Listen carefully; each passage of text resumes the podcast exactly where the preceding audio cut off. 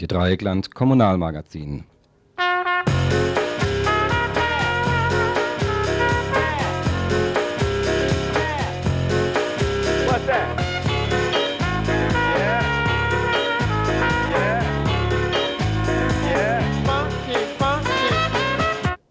Alle 14 Tage, montags 19 bis 20 Uhr.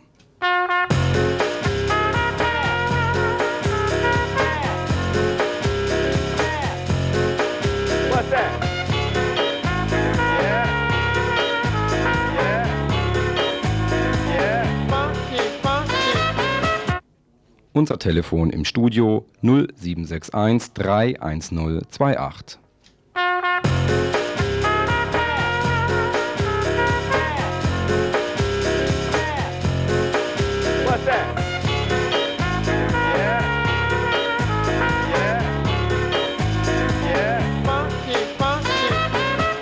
Die Stadt und ich selber als Oberbürgermeister möchte dies unterstützen. Und meine Damen und Herren, liebe Weingarten, ich sage es hier gleich, und in, in ein paar Wochen haben wir ja Wahl. Ich möchte mithelfen, dass auch nach der Wahl...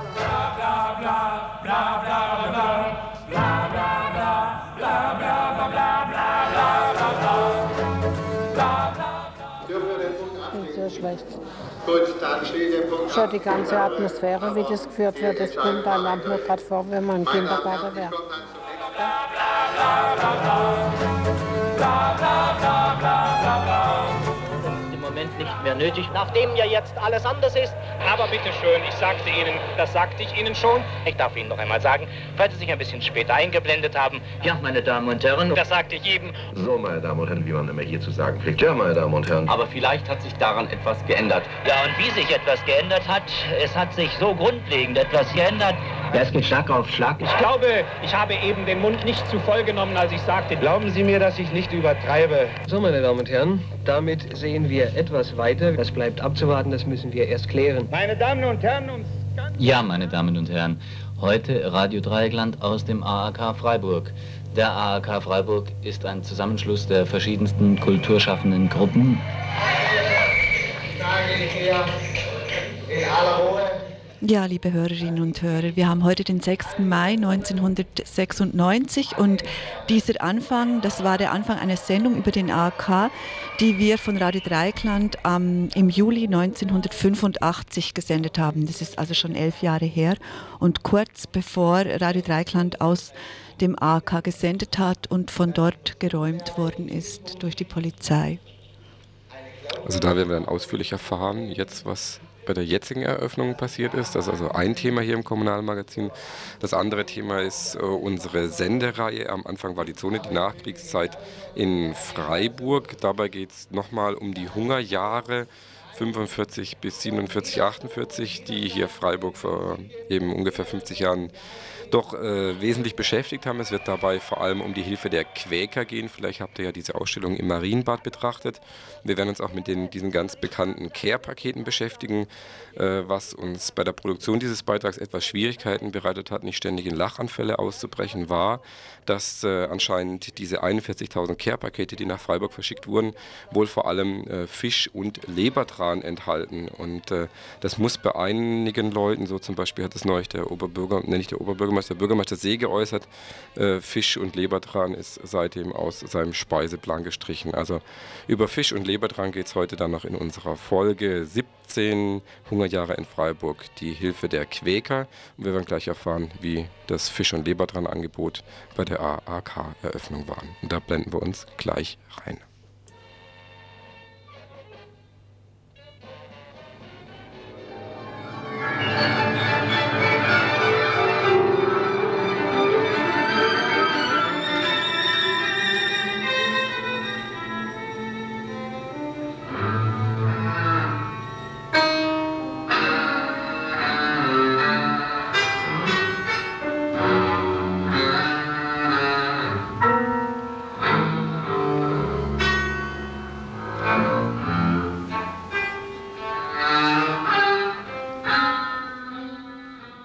Wir sind in Freiburg in der Escholzstraße. Es ist Freitag, den 26. April 1996 und im E-Werk beginnen die ersten Veranstaltungen des AK, des Alternativen Arbeitskreis für Kultur.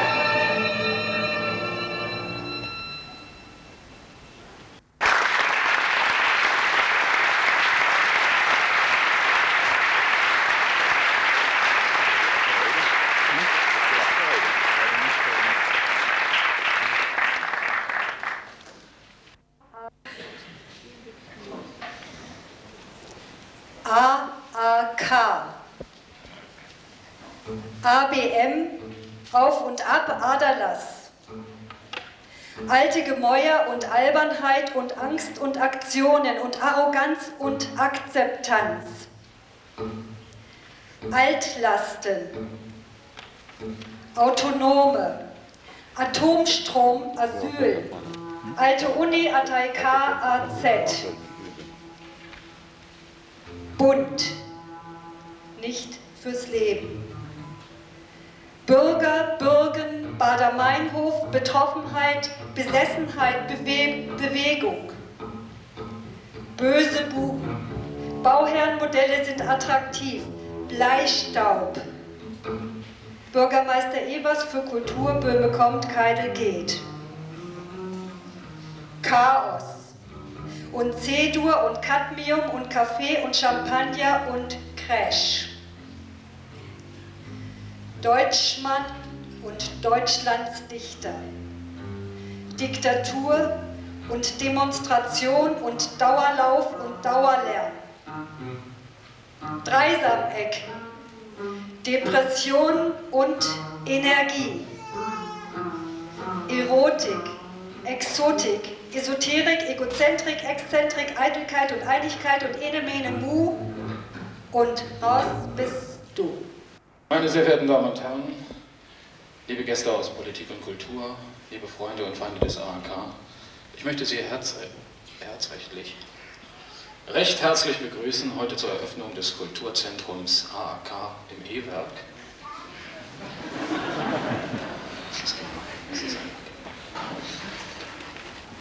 Sie hörten eben Hanne Bayermann mit, alphabetischen, mit alphabetischen Impressionen zu den ersten fünf Jahren des AHK. Sie war die erste. Kurz danach sprach der Oberbürgermeister Freiburgs, Rolf Böhme. Ich bin hierher gekommen, weil dieser AAK auch ein Stück eigener Lebensgeschichte geworden ist. Es wurde vorhin viel davon gesprochen, wie viele Hallen es gegeben hat. Und in der Tat war es so. Vor zehn Jahren, 86, wurde der Grundsatzbeschluss gefasst, dem AAK eine entsprechende Örtlichkeit zu geben. Im Grün war das damals, die Gießereihalle. Und es begann eine lange Geschichte, aber keine unendliche.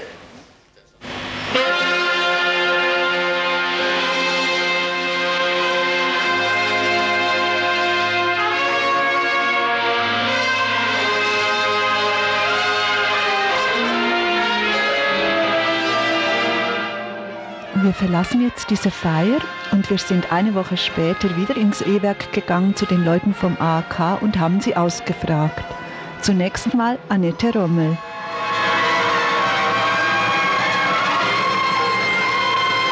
Ähm, habt ihr hier mitbestimmt, wie das hier aussieht? Vielleicht sollte ich das jetzt unseren Hörerinnen und Hörern kurz beschreiben. Wir sitzen hier in einem Aquarium. Ist also wirklich fischgerecht. Oben ist Glas, auf der Seite ist zwei Glasseiten und zwei Mauerseiten. Beim Aquarium ist die eine meistens beklebt dann mit so einem Einer Fototapete. Ja, genau. Hier aber nicht, es ist alles weiß.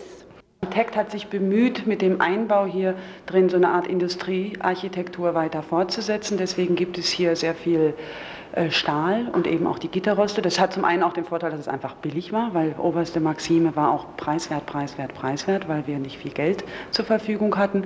Aber ich finde, dass er im Rahmen des Möglichen jetzt eigentlich hier auch eine ganz gute Lösung gefunden hat und dass die Art, wie jetzt diese Zwischendecke, auf der sich dann unsere Büros befinden, hier eingezogen worden ist in das Foyer, doch sehr, sehr gelungen ist und sich auch gut in die Grundarchitektur von dem alten Elektrizitätswerk anpasst, ohne dass die zerstört wird. Man erlebt sie also weiterhin wenn man in den Raum reinkommt.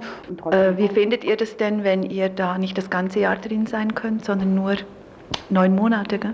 Acht Monate sind sogar nur. Wir haben also vier Monate müssen wir abgeben ans E-Werk, an die bildenden Künstler, die dann da ihre Ausstellung machen werden. Und das ist für uns schon der größte Kompromiss, den wir machen müssen. Zumal die vier Monate, die wir abgeben, also die guten Veranstaltungsmonate sind. Prinzipiell ist es so geregelt, dass wir März und April und äh, September, Oktober nicht drin sind. Das heißt, wir haben das Augustloch, also in unserem Programm, wo bekanntlich ja die, Weise, die Leute lieber am Baggersee oder sonst wo liegen, als in Veranstaltungen zu gehen. Da müssen wir mal gucken, wie wir damit hinkommen.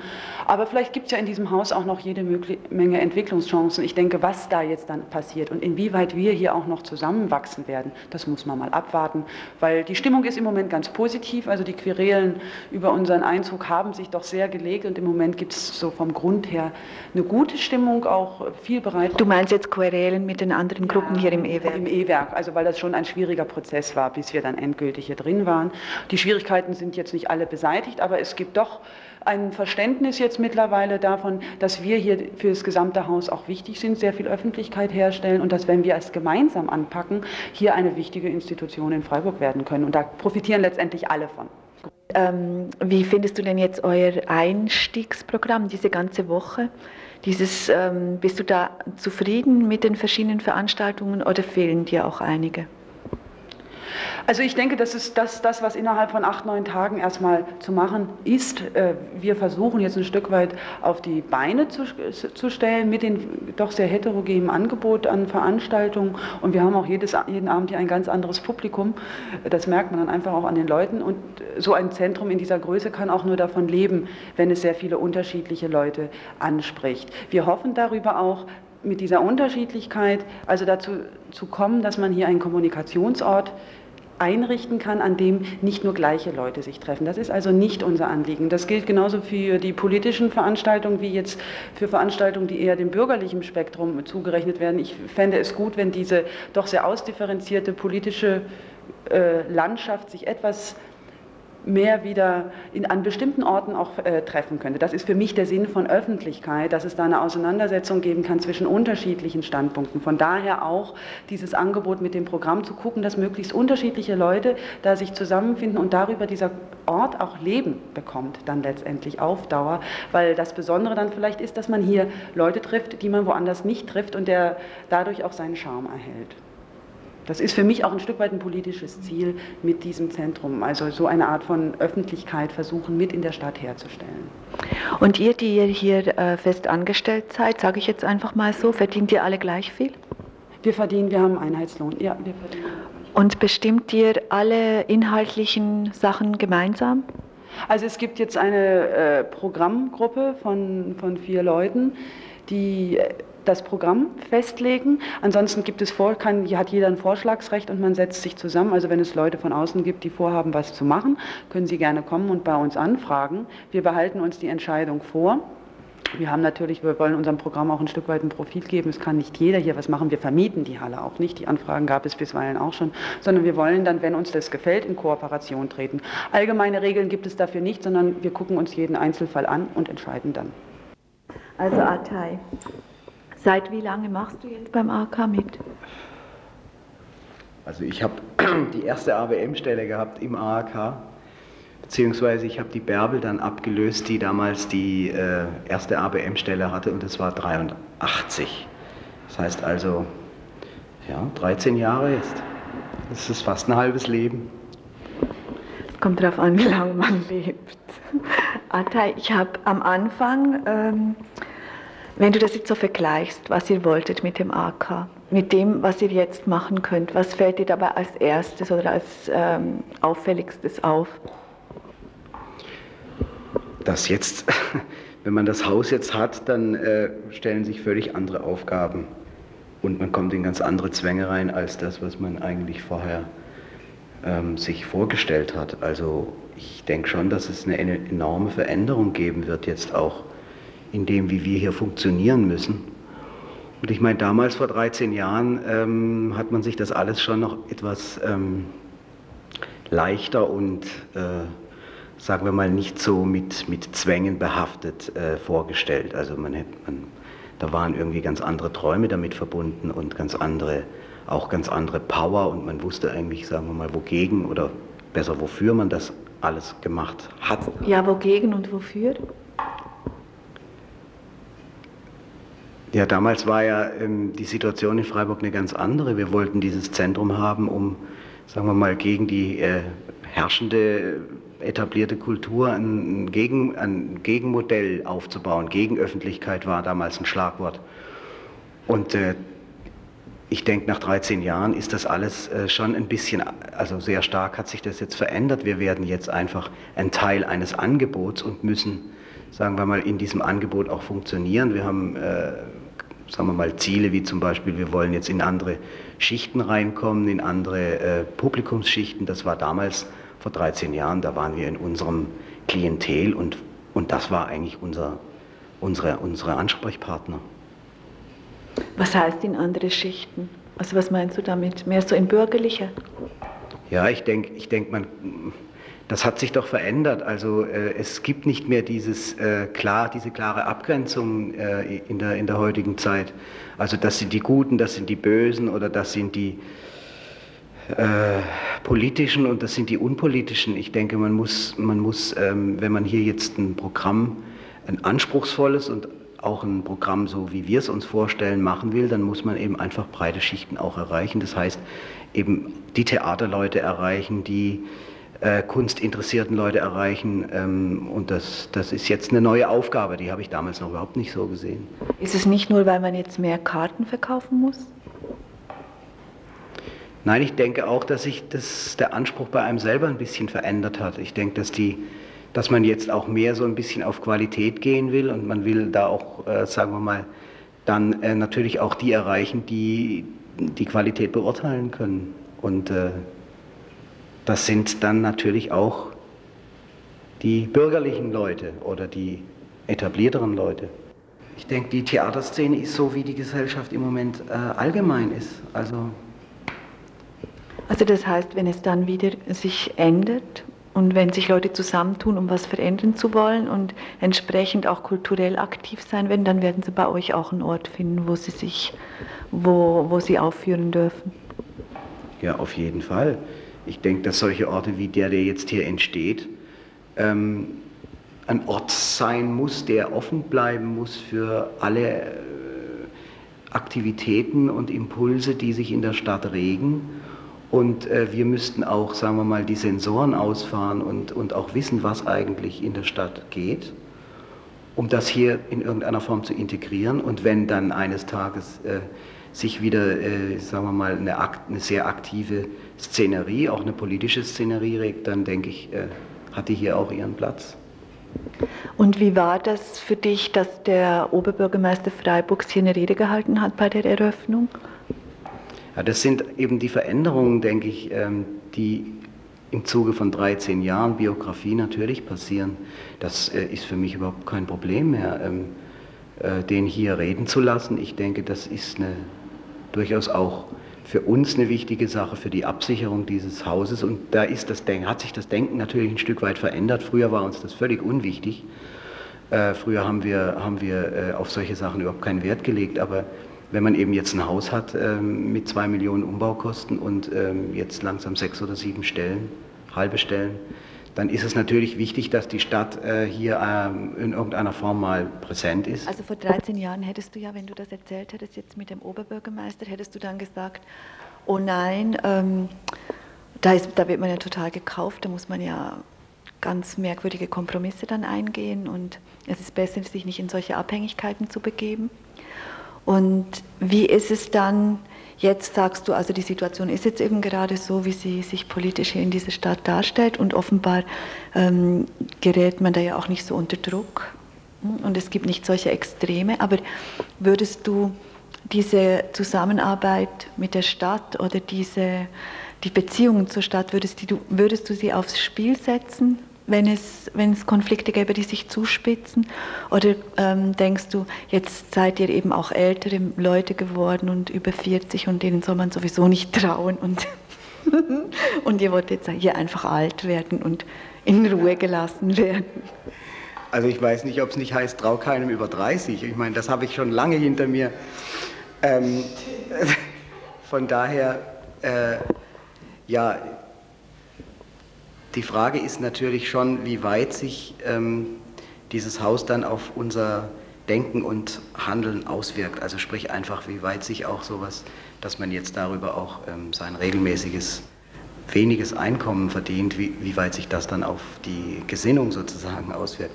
Ich glaube, die Frage kann man nicht jetzt äh, völlig klar beantworten. Ich hoffe, dass es eben ähm, so bleibt dass wir die Offenheit bewahren, uns bewahren können und dass wir dann auch Flagge zeigen, wenn es mal zu Konflikten kommt.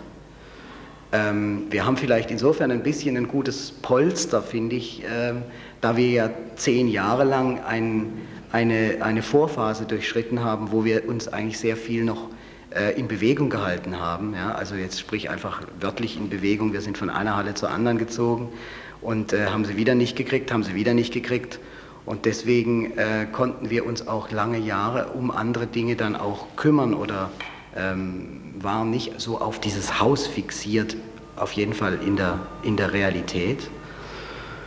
Ähm, das heißt also, unsere Köpfe sind vielleicht ein bisschen mobil. Ja? Wir stehen jetzt am Anfang und äh, ich hoffe, dass wir, dass wir ja, dass wir mit dem Haus so umgehen, dass wenn es Konflikte gibt, dass wir dann natürlich Paroli bieten und dass wir dann auch sowas, dass äh, hier die Stadt jetzt das äh, auch maßgeblich bei der Öffnung hier ähm, präsent war, das, das war eben ein Muss, aber das verpflichtet uns zu nichts. Also das verpflichtet uns zu, zu dem, dass wir äh, ein Stück weit hier uns als eine feste Einrichtung verstehen, aber schon, dass wir auch, ähm, wie gesagt, das habe ich vorhin ja gesagt, dass wir offen bleiben. Das will ich auf jeden Fall äh, versuchen.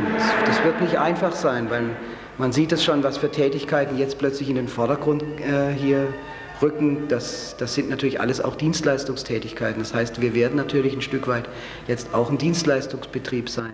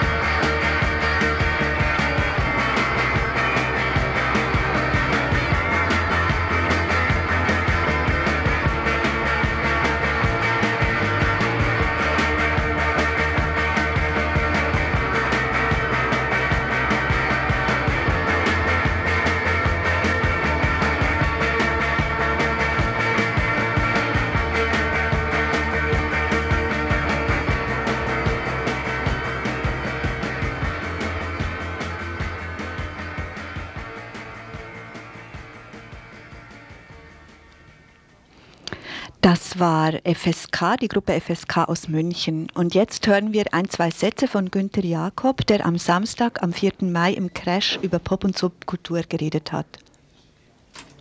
Änderung der sozialen Milieus und der gesellschaftlichen Verteilung äh, es sind im Grunde Verteilungskämpfe, Kämpfe um, materielle Ressourcen, äh, die sich in diese Form annehmen, die offensichtlich nicht mehr zu führen sind und nicht mehr haltbar sind in solchen Formen wie Punk gegen die Bullen oder äh, äh so irgendwas, ja, sondern das läuft äh, heute Bohem gegen weiß der Teufel was, ja, aber auch diese alte Subkultur versus Mainstream-Geschichte, die, die vertritt heute niemand mehr. Also nur noch ganz altmodliche Altlinke und Altkulturlinke glauben da noch dran. Im Grunde ist es innerhalb von äh, ein, zwei Jahren so radikal weggebrochen, dass als wir in 17 Grad einen Artikel dagegen veröffentlichten, äh, Leute mir sagten in Österreich bei einem Interview, äh, dass das doch uralt wäre, was wir damit wollten. Das heißt, äh, das geht so schnell, dass dieser Glaube an äh, Subversionsstrategien von Subkulturen und so weiter von heute auf morgen ungültig wird. Alles, was man erzählt hat, geht so schnell,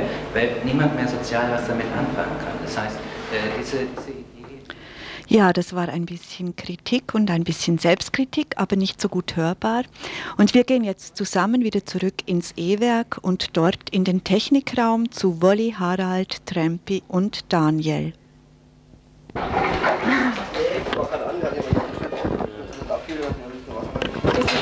Ist es, das, ihr hört hier das, was auch äh, draußen schon passiert auf der Bühne? Das, was man hört an Musik? Oder? Ah, das ist ja praktisch. Also wir sind hier in eurem Technikraum, nee, wie nennt ihr das? Der schönste Raum des ähm, E-Werks. Schönste Raum des E-Werks, ja. Hier treffen sich die Techniker, trinken Bier, bereiten die Vorstellungen vor und feiern nach den Vorstellungen den ganz privaten Erfolg der Technik hier hinten.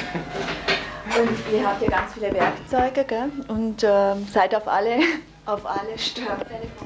Stimmt das oder stimmt das nicht? Hier eigentlich schon jede Art von Veranstaltung machen. Das ist immer nur eine Frage des Aufwands. Im Prinzip kann man hier Theater, Tanz, Musik, Rockkonzerte, jede Art von Performance, wir können eigentlich alles herstellen hier. Das ist schon toll, ja. Und die Bühne, die ist auch, ihr könnt jederzeit Dekorationen und alles machen, also Bühnenbilder, egal welche Sorte. Können wir auch, wenn es jemand bezahlt, ja. Bühnenbilder können wir natürlich herstellen, aber dafür gibt es ja auch kein Etat innerhalb des AKs hier. Mhm. Noch nicht. Da muss man mal sehen, wie das in Zukunft läuft. Wir würden gerne auch Produktionen machen, Theaterproduktionen. Auch für die Technik ist es wesentlich spannender natürlich, so eine Produktion von Anfang an mitzuerleben und auch mitzugestalten, als immer nur Gastspiele zu veranstalten. Ja, die Ausstattung hier ist neu gekauft und ist auch schon ziemlich gut. Also, ja, und diese Halle, da könnt ihr ja, dadurch, dass ihr alles Mögliche machen könnt, ist es ja auch spannend, oder sehe ich das falsch? Äh, das ist schon sehr spannend. Allerdings die Eröffnungswoche hier, da hatten wir jeden Tag eine andere Veranstaltung, jeden Tag einen Umbau von Musik auf Theater, Theater auf Performance und dann Tanz, heute der Tangoabend, ja. Ganz viele Gruppen, die nicht so klar eigentlich genau wissen, was sie wollen, wo sehr viel am Abend erst entschieden wird und schnell da nochmal eine Lampe umgehängt und da der Ton anders eingestellt wird. Und das ist dann schon stressig, ja. Dann stehen wir hier und äh, wollen eigentlich nach Hause, weil noch gegessen werden muss. Keiner kommt aus dem Saal, weil einfach zu viel Arbeit da ist. Ja, jetzt heute war es ja zum Beispiel so, dass zuerst gedacht war, die tanzen auf der Bühne und jetzt doch nicht, gell? dann ja. musstet ihr alles umbauen. Ja, da wird das Licht wieder umgehängt und dann, äh, naja, jeder will natürlich auch ins rechte Licht kommen, sagen so, die Tänzer und die Musiker und da muss man halt Kompromisse finden und dann... Also es sind schon viele sehr arrogante Leute dabei, was sich so Künstler nennt. Ja gut, aber... Aber nicht nur oder wenige gibt auch viele, viele nette Leute dabei, das muss man einfach sagen. Und es ist natürlich so, wenn, wenn der Aufbau hier stattfindet, ist ein relativ hoher Stress bei allen, ja. Mhm. Und man muss halt dann einfach Geduld haben und warten können und Ruhe bewahren, ja. Und ja, die haben ja getroffen sind. wahrscheinlich, gell? Ja, die Techniker haben dann auch Lampen. Und was sind diese, Sand es sieht so aus wie Sandsäcke unter den Lampen. Was ist das? Ja, wir haben hier ja, diese Halle wird ja auch als Ausstellungshalle genutzt. Deswegen haben wir hier eine spezielle, äh, spezielles Verfahren, wie wir Licht aufhängen. Ja, wir haben also ein Rig. Das ist so, kennt man eigentlich eher aus dem Rockgeschäft. Ja. Wenn große Rockgruppen auf Bühnen spielen, dann gibt es so Rigs aus Alu. Traversen und die haben wir hier hochgehängt und die hängen bei uns unter der Decke und werden mit Motorzügen hochgezogen und die Säcke, die du da siehst, das sind die Kettensäcke, da laufen nämlich die Ketten von den Motoren rein. Man kann also die ganze Decke hier praktisch runterfahren, ja? unten die Scheinwerfer aufhängen und wieder hochfahren und dann wird sie wieder festgestellt und dann beleuchtet. Und wie ist es eigentlich so innerhalb des AOK? Hat die Technik, ja da du in der Geschäftsleitung bist, also auch mindestens die Hälfte des Entscheidungsplatzes? In der Geschäftsleitung ist Technik und Organisation ein Bereich, den ich jetzt mache. Das heißt, die gesamten Abläufe, die ganz gesamten Abendabläufe und so weiter. Das ist natürlich als Geschäftsführungsaufgabe jetzt nur ein kleiner Teil. Ja? Da kommen noch andere Sachen dazu. Was weiß ich, wieder werden die Eintritte bestimmt, die Kalkulationen für die Veranstaltung gemacht. Das ist natürlich Geschäftsführungsbereich. Wie ist es so unter euch? Also ist, macht es Spaß hier zu arbeiten oder ist es, ist es stressig? Absolut klar, ja. Und du hast auch das Gefühl, du kannst hier alle deine, du kannst es so machen, wie du es machen willst. bei mir ist es so, dass ich normal noch im Betrieb arbeite. Ähm, also ich bin der einzige Nicht-Student hier. Und für, mich- für mich, ich habe halt auch immer an Theaterfestivals mitgemacht, äh, jedes Jahr und so. Und für mich ist es eine gute Abwechslung halt. Es ist ein interessanter Job. Äh, nicht stumpfsinnig, musst was denken, musst improvisieren können. Und von daher ist es okay. Werdet ihr hier reich? Nicht? Also man kann, man kann dazu sagen, dass die Leute, die hier arbeiten, jetzt gemessen an, an Leuten, die in etablierten Häusern arbeiten, natürlich völlig unterbezahlt sind. Ja. Vor allem die Arbeitszeiten, die sie haben hier, die Leute arbeiten hier alle, solange es was zu tun gibt, bis in die Nacht hinein. Ja. Der Lohn ist immer der gleiche. Ja. Es gibt, also es gehört wahnsinnig viel Idealismus dazu, von den Leuten auch, die in der Technik arbeiten, damit so ein Haus funktioniert. Ja. Oft auch Sachen, die man eben nicht sieht, ja. weil die, die Veranstaltung findet dann statt und es funktioniert alles wunderbar und niemand sieht eigentlich die Arbeit, die dahinter gesteckt hat, bis das alles so war, dass es eben dann hinterher glänzt. Ja. So, jetzt gehe ich hier raus und wieder in diesen großen Raum.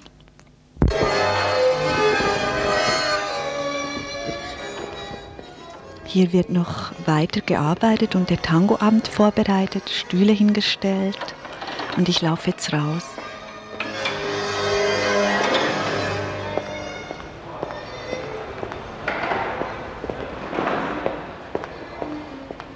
Ich gehe jetzt zurück ins Studio von Radio Dreikland.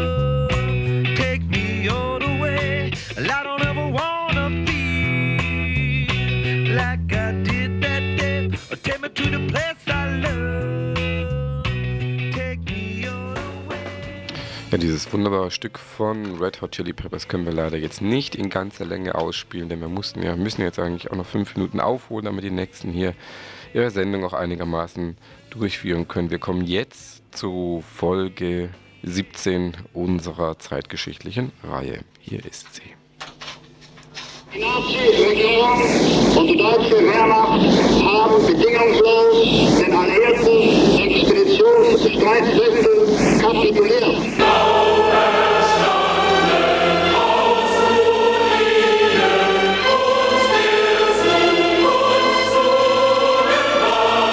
Die Rückkehr Deutschlands zur Menschlichkeit.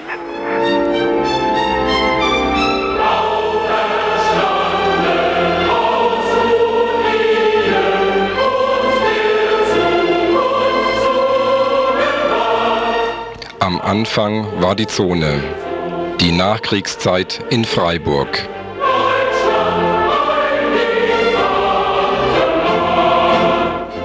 Folge 17 Freiburg in den Hungerjahren. Die Hilfe der Quäker. In der ganzen Nachkriegszeit bildete die Ernährungsfrage bis über die Währungsreform hinaus das bestimmende Alltagsproblem für die Bevölkerung. Auch in Freiburg war der Hunger das vorrangigste Problem. Bis heute prägen die Erinnerungen an die schlechte Versorgungslage das Bild jenes Zeitabschnittes von Kriegsende bis zum Jahresende 1948. Viele Probleme traten hinter dieser Überlebensfrage zurück. Kirchen, Organisationen und auch die Parteien verbrauchten viel Energie bei dem Versuch, sie zu lösen. Auch in den Stadtratssitzungen nahm der Bericht über die Ernährungslage fast immer die erste Stelle der Tagesordnung ein. In den Jahren 45 bis 48 war die Lebensmittelversorgung in Freiburg am Rande der Katastrophe. In Deutschland war es in den letzten Kriegsmonaten noch gelungen, genügend Nahrungsmittel bereitzustellen. Noch im März 1945 wurden Lebensmittelrationen mit einem Kalorienwert von 1759 ausgegeben. Nach der Besetzung Freiburgs durch die französische Armee verschlechterte sich die Ernährungslage. Die von der Militärregierung festgesetzte Kalorienzahl von ca. 1500 konnte nicht eingehalten werden.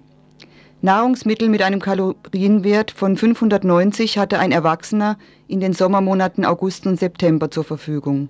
Erst die Ernte im Herbst 1945 brachte eine leichte Besserung. 1000 Kalorien konnten danach pro Person ausgegeben werden. Doch bereits im November 1945 berichtete das Ernährungsamt der Stadt Freiburg, dass die Getreideernte zu 70 bis 80 Prozent aufgebraucht sei. Dies zeigte sich alsbald im Absinken der Kalorienwerte der Rationen. Von April 1946 bis zur nächsten Ernte im Herbst konnten nur Rationen unter 1000 Kalorien ausgegeben werden.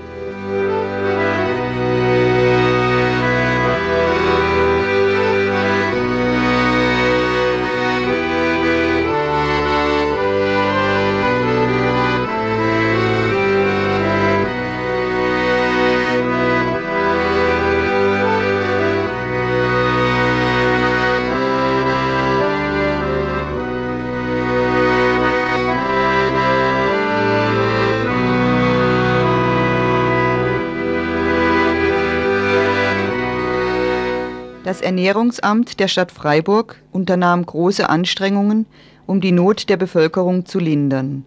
In einem Bericht vom April 1946 machte das Amt auf die verschärfte Notlage aufmerksam.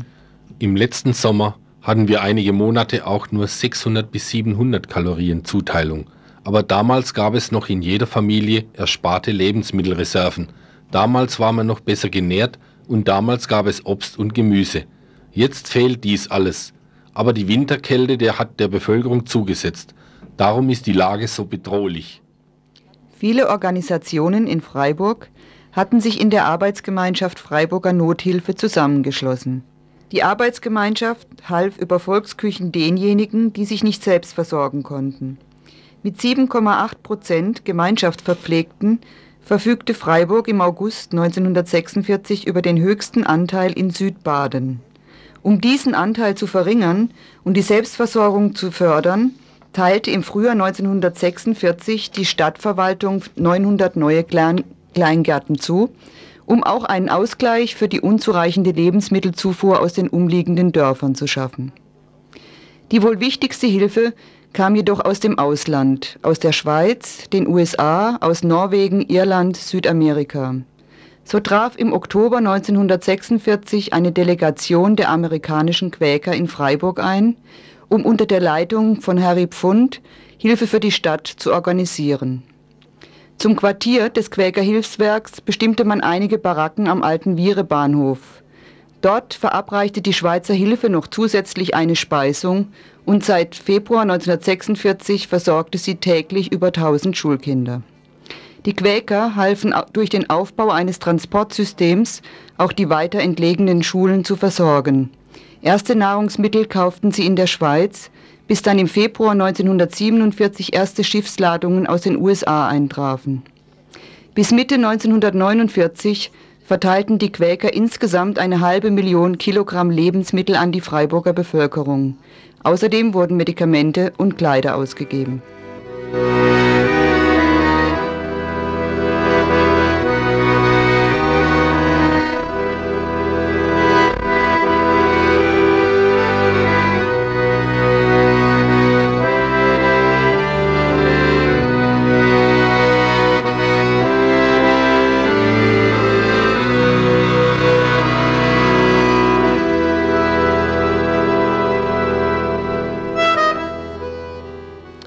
Dreimal in diesem Jahrhundert hat man in Deutschland die Quäker als stille Helfer kennengelernt.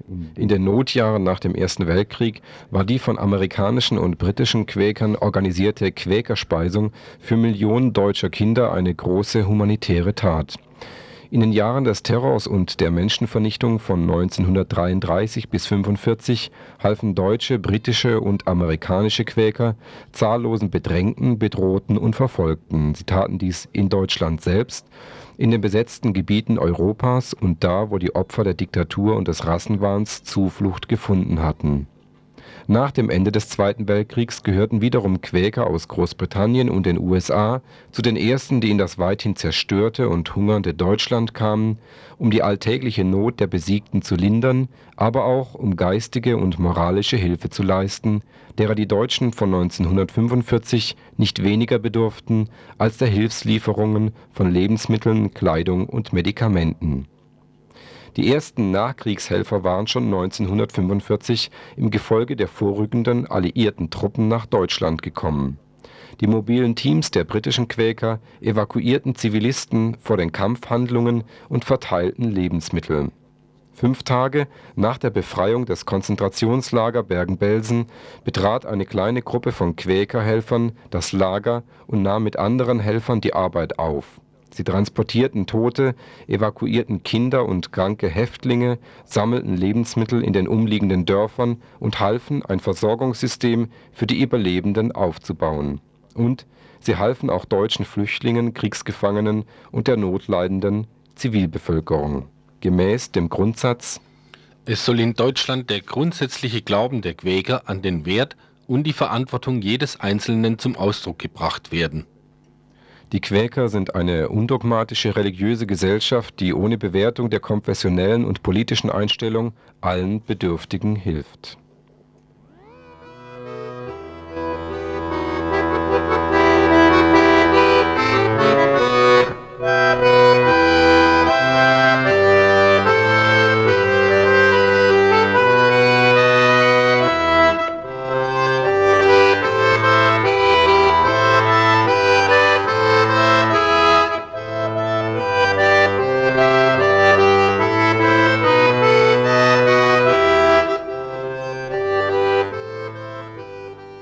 Heute legendär gewordene Schulspeisung der Quäker ist in der Erinnerung der Zeitgenossen noch sehr lebendig. Hunderttausende Kinder im Schul- und Vorschulalter wurden mit Milchbrei und Suppe versorgt. Kakao und Dörrobst wurde an sie verteilt. Neben der Quäkerspeisung sind am deutlichsten die Care-Pakete in Erinnerung geblieben. CARE wurde als Arbeitsgemeinschaft amerikanischer, kirchlicher und weltlicher Wohlfahrtsorganisationen für die Sendung von Hilfspaketen nach Europa gegründet. Die Buchstaben CARE stehen für Kooperative für amerikanische Hilfssendungen nach Europa. Auch Quäker haben CARE mitinitiiert. Insgesamt wurden 9,5 Millionen CARE-Pakete verschickt. Sie enthielten üblicherweise Lebensmittel, Mehl, Schmalz, Corned Beef, Teigwaren, Bohnenkaffee, Schokolade, aber auch spezielle Babynahrung oder Kleidung. Trotz der Menge der Pakete hatte ihre Verschickung auch einen persönlichen Charakter. Jedes Paket hatte einen privaten Absender in den Vereinigten Staaten und häufig auch einen privaten Empfänger in Deutschland. Die Freiburger erhielten 41.000 Pakete in erster Linie gefüllt mit Fisch und Leber dran. Das Ziel jeder humanitären Arbeit war die Hilfe zur Selbsthilfe. Die Organisationen versuchten, die sozialen Einrichtungen in Deutschland wiederzubeleben. Bald beteiligten sich die Arbeiterwohlfahrt, das Deutsche Rote Kreuz, die beiden Kirchen und die jüdischen Gemeinden an der Verteilung der Hilfsgüter. Um den Dialog zwischen den Helfern und der Bevölkerung zu schaffen, richteten die Quäker in Verbindung mit deutschen Trägern zwischen 1946 und 1948 sieben Nachbarschaftsheime ein, eines davon in Freiburg. Der Lebensstandard der Quäker-Mitarbeiter eben bei diesen Nachbarschaftsheimen war einer der Streitpunkte gewesen, die die Eröffnung der Nachbarschaftsheime bis in das Frühjahr 1947 hinausgezögert hatte. Selbst die Pariser Ausgabe des Herald Tribune vom 24. Mai 1947 fand dieses Phänomen eines Kommentars würdig. Sprecher der Militärregierung haben gestern eingestanden, dass vor kurzem eine Ausnahme von einer der striktesten Regeln der Armee gemacht worden ist, die es den amerikanischen Quäker-Hilfsarbeitern gestattet, mit den Deutschen zusammenzuleben, ihre Wohnungen zu teilen, das gleiche Essen wie sie zu essen und den gleichen Mangel wie sie zu leiden. Die Begründung der Verantwortlichen, die dieser außergewöhnlichen Unterbringungsform zugestimmt hatten, war laut Herald Tribune, dass diese Leute den Deutschen, indem sie mitten unter ihnen wohnten, nicht schaden, sondern helfen würden die Entscheidung der Quäker-Freiwilligen war mehr als nur eine kleine Geste. Sie bedeutete, dass sie über einen längeren Zeitraum von täglich 1550 Kalorien leben mussten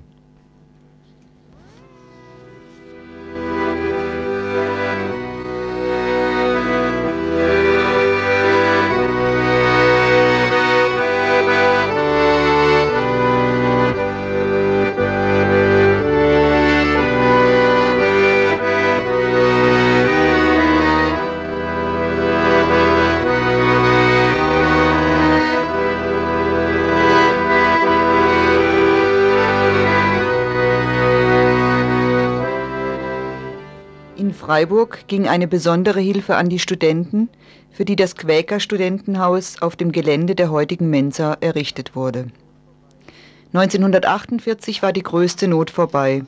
Vermehrte Zufuhren an Lebensmitteln, die Marshallplanhilfe und die relativ gute Ernte des Jahres wirkten sich positiv auf die Ernährungslage aus. Bereits im Oktober konnte eine volle Ration an Lebensmitteln ausgegeben werden. Nach der Währungsreform, verbunden mit der anschließenden Freigabe der Preise, dauerte es noch bis zum April 1950, bis die letzten Lebensmittelkarten in Freiburg verschwunden waren.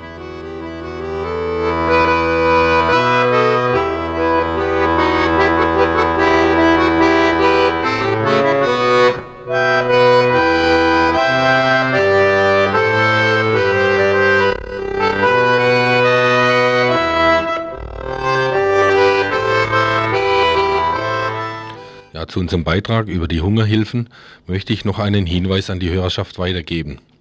Wer sowieso im alten Viere-Bahnhof zu tun haben wird, etwas Kulturelles unternehmen möchte oder Kaffee schlürfen, kann seinen Blick auf die querende Quäkerstraße blicken, lenken. Sie erinnert an die Quäkerhilfe und wer noch einige Schritte weiter geht, kann zwei dieser alten Baracken entdecken, in denen die Kinderspeisung ausgegeben wurde. Und direkt vis-à-vis -vis des alten Viere-Bahnhofes erinnert ein Gedenkstein an die Schweizer Kinderhilfe, die dort im Februar 1946 begonnen hatte. also Sehenswürdigkeiten, sind schon um die Ecke zu entdecken. Ungelüftet bleibt natürlich nach wie vor das Rätsel mit den Fisch- und Lebertran. Aber äh, Rätsel muss es geben in der Welt. Vielleicht werden die in der Veranstaltungsreihe des DGB, des Arbeitskreises Regionalgeschichte Freiburg und des Bundes der Antifaschisten VVN geklärt. Und zwar wird dort über die Nachkriegszeit ebenfalls in drei Veranstaltungen, nämlich morgen schon und dann am kommenden Freitag und wieder morgen in acht Tagen, in drei Themengruppen die Wiedergründung der Gewerkschaften, die Entstehung der antifaschistischen Ausschüsse, die sich zum Beispiel um das Essen und die Verteilung desselben gekümmert haben und die Wiedergründung der Arbeiterparteien gesprochen werden. Vielleicht ist dort auch der Herr See zu begrüßen und kann dann die Frage des Lebertrans etwas näher beleuchten. Aber im Allgemeinen sollen bei diesen Veranstaltungen natürlich die Fragestellungen, wie kam wieder das demokratische Leben in Schwung, wie haben sich die Parteien gebildet, aus welchen äh, Kräften haben die Gewerkschaften ihre Mitglieder geschöpft, den Fragen soll dort natürlich nachgegangen werden. Also wer morgen zum Beispiel ins Gewerkschaftshaus geht, in der Hebelstraße um 8 Uhr, wird die Wiedergründung der Gewerkschaften äh, live und Vortrag miterleben. Und wer mit dem Peter Fessler die Entstehung der antifaschistischen Ausschüsse am Freitag, diesen 10. Mai, die Geschichte durchwandern möchte, soll sich in die Universität KG3 Raum yes, 3118 begeben und wiederum die Wiedergründung der Arbeiterparteien, also insbesondere der Sozialistischen Partei und der Kommunistischen Partei. Dies soll behandelt werden am 14. Mai im Volkshochschulzentrum im Saal 108, ebenfalls um 8 Uhr. Und dem das jetzt zu schnell ging, wer noch Fragen hat, kann natürlich hier noch anrufen. Wir sind noch ein paar Sekunden da. Außerdem nehme ich mal an, dass regelmäßige Hörer und Hörerinnen von unserer Sendung ja unglaublich vorgebildet sind jetzt für diese Vorträge und jetzt die kritischen Fragen dort stellen können. Denn wir haben ja diese Fragen Gewerkschaft bis Parteien hier wirklich ausführlich behandelt. Damit endet unser heutiges Radio Dreieckland Kommunalmagazin. Was wir heute gar nicht behandelt hatten, das war der Gemeinderat. Der Gemeinderat Freiburgs tagt da ständig in Permanenz und beschließt. Und unser Korrespondent Werner ist leider, leider, leider durch ja, Umstände, die höheren Orts in Bonn entschieden wurden, aus Freiburg gewissermaßen verbannt worden und wird uns kaum noch, so leid es uns tut, über den Gemeinderat berichten können. Ein herzliches Dankeschön an seine treue Mitarbeit den vergangenen Jahren. Und wer vielleicht sich für den Gemeinderat und die Kommunalpolitik besonders interessiert, möge doch gern an die Stelle des Werner als Kommunalkorrespondent bei uns einsteigen. Also gut, ähm, ihr könnt jederzeit also hier bei uns bei der Redaktion mitmachen. Wir quasseln jetzt hier noch so ein bisschen, weil die nachfolgende Redaktion, das ist ja Global 3000, die hier regelmäßig nach uns Sendung machen, die haben sich schon so dran gewöhnt, dass wir hier immer überziehen, dass wir noch gar nicht hier im Studio hier äh, uns äh, im Rücken stehen. Deswegen haben wir also jetzt noch ein bisschen Zeit über Fisch und Lebertran und die undogmatische religiöse Gemeinschaft der Quäker zu philosophieren. Äh, könnten stattdessen aber vielleicht auch noch einen Sendungshinweis machen. Ihr wollt gleich drankommen? Also die Redaktion ist jetzt da. Wir weisen dennoch jetzt noch mal kurz hin auf eine Sendung heute Abend hier bei Radio Dreieckland. Madre Deus, das ist diese portugiesische Musikgruppe, die ihr vielleicht in dem Film Lisbon Story gesehen habt. Die war in Freiburg, meines Wissens, hat hier gespielt. Und es gibt ein ausführliches Porträt heute Abend auf der 102,3 in der Sendung Down to Earth. Und die findet statt von 22.30 Uhr bis 23.45 Uhr. Vielleicht abschließend nochmal zu Fisch und Leber dran. Meine Theorie ist ja nach wie vor die, dass es sich äh, möglicherweise um ein, äh, ein Ort in Neufundland oder möglicherweise in Alaska gehandelt hat, dass sich gerade Freiburg auserkoren hat als Zielort ihrer äh, gütigen Care-Pakete. Das ist möglicherweise der Hintergrund dieser spezifischen. Außerdem ist Lebertran ja ziemlich kräftigend, wie jeder weiß, ist doch viel besser wie irgendein mageres, mageres Reis kann. Ne? Mhm. Also, und jetzt habt ihr euer Jingle drin? Ja, Ab ja alles klar. Also jetzt weiterhören Global 3000. Äh, Kassette 1.